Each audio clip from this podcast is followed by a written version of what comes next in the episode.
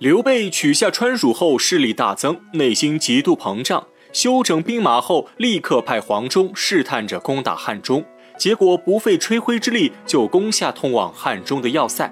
此时又听说曹操刚刚称王就遭到刺杀，刘备心中更加欢喜，立刻召集众将，讨论该不该调动川蜀所有兵力攻打汉中。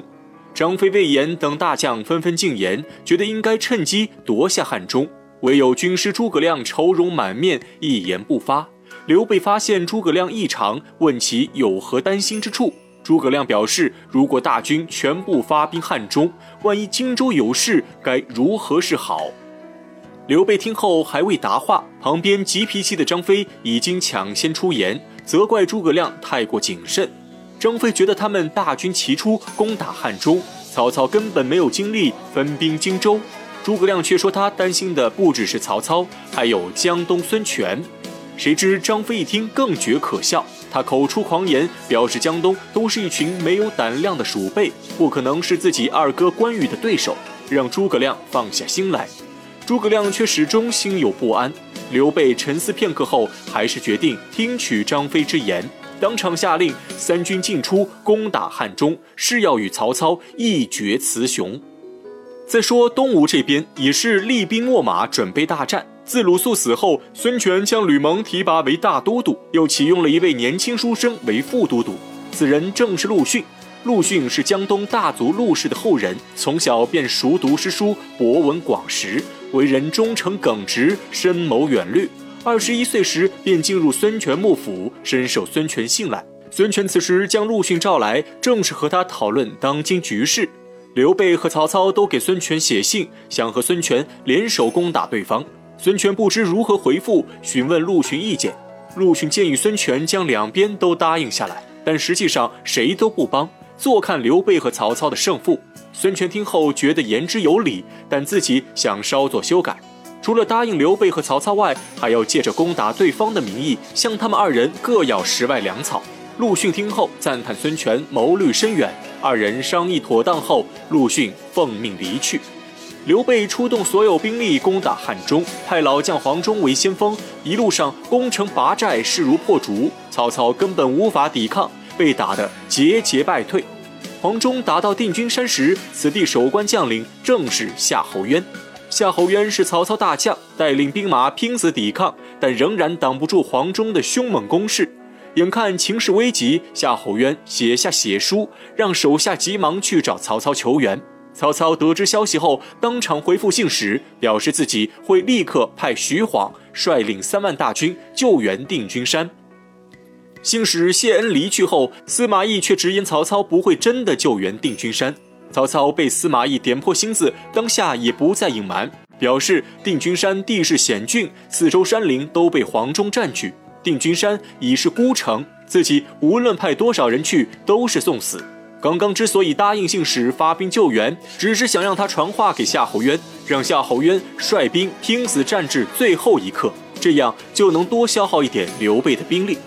曹操一席话说完，早已心痛如绞。夏侯渊是他的宗亲，更是他的上将，曾经多次为他出生入死，征战沙场，立下许多功勋。如今自己却只能忍痛弃掉夏侯渊，曹操心中发狠，当场立下誓言，必要大败刘备，让他尝到自己今日的百倍痛苦。夏侯渊在定军山拼死血战，却始终等不到曹操援军，最终全军覆没。夏侯渊本人也被黄忠斩杀。黄忠提着夏侯渊头颅回到营中，刘备大喜过望，当场加封黄忠为征东将军。接着，刘备给曹操发下战书，约他在汉中决一死战。曹操收到刘备战书，只见刘备在信中写道：“孟德如晤，今日我借君一言，请足下沐浴净手，与我会列汉中。”曹操看后怒气上涌，直接将战书扔在地下。他没想到昔日的帐下俘虏，现在居然如此狂妄，胆敢羞辱自己。当下恨不得将刘备扒皮抽筋，以泄心头之恨。此时，司马懿在一旁劝说曹操，指出战书乃是刘备的激将法，就是想引诱曹操决战汉中。曹操听后平静心情，让众人全部退下，自己好好思考一番。众人散后，曹操独自坐在帐中沉思。此时下人端来晚膳，曹操夹起一块鸡肋，陷入犹豫。刚好有士兵来请示今晚口令，曹操随口就说“鸡肋”二字，士兵领命离去，将口令“鸡肋”传至各军。主簿杨修听到口令后，沉思片刻，直接让梁官收拾行装，准备回城。旁人不知其意，杨修解释说：“鸡肋者，食之无味，弃之可惜。”由此来判断曹操心意，是想战又不能战，最后肯定会选择退兵。现在提前做好准备，省得到时候慌张。众人恍然大悟，全部听杨修之言，打包行囊。曹操听到营外有喧哗声，带着司马懿出营查看。值班将军如实禀告曹操，曹操听后大怒，指责杨修妄自猜测，祸乱军心，直接让士兵拿下杨修，斩首示众。杀掉杨修后，曹操召集众将，他指出刘备连胜五阵，已成骄兵，骄兵必败。此次战役，他们胜券在握，当场下令全军五更造饭，天亮出发，在五界山迎战刘备。次日，刘备和曹操各率大军摆开阵势，二人都已白发丛生，但雄心壮志不减当年。刘备身后老将黄忠威风凛凛，傲视群雄；曹操身后也是猛将如云，许褚、张合等大将虎视眈眈。开战之前，刘备和曹操拍马出阵。曹操谈起昔日往事，指责刘备忘恩负义，刘备却说自己是奉天子血诏诛杀汉贼。曹操表面强装镇定，心中已有忌惮之意，当下用四十万大军威胁刘备，劝他归降。谁知刘备手握雄兵，丝毫不惧，直接约战曹操。曹操一看刘备是要来真的，内心闪过一丝惊慌，撂下几句狠话后，直接返回阵中。刘备和曹操怒视对方，各自拔出宝剑，一声令下，汉中大战正式开始。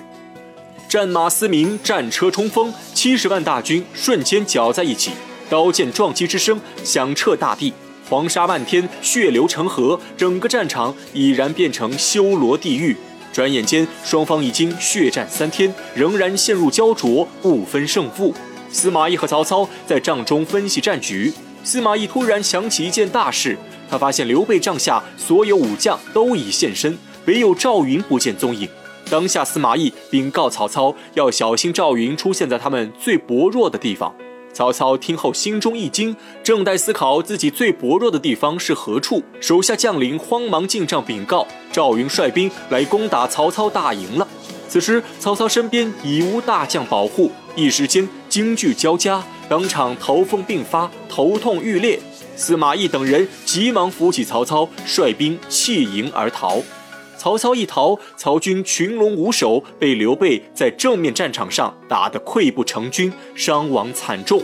司马懿和程昱等人商量后，代替曹操下令全军撤退。在回许昌的路上，曹操清醒过来。得知战况后，他赞同司马懿等人的做法，同时后悔当初没有听司马懿的建议，太过小视刘备，才遭此大败。接着，曹操又问司马懿，自己接下来应该如何行动。司马懿一番分析后，指出刘备此战也损失惨重，接下来半年之内不会再有大动作，因此他们暂时是安全的。但刘备雄踞汉中，虎视中原，早晚会出兵攻打许昌。他建议曹操现在立刻联合孙权攻取荆州，这样才能遏制刘备。曹操听后却心有疑虑。他上次给孙权送了几十万粮草，孙权口口声声答应攻打刘备，但一直按兵不动。他担心这次孙权也会拒绝自己。司马懿听后却一语道破玄机。他指出，之前孙权不动手是在坐山观虎斗，如今刘备、曹操胜负已分。孙权最大的敌人不再是曹操，而是刘备。此时曹操联合孙权，孙权必然会答应。曹操听后，内心已有决定。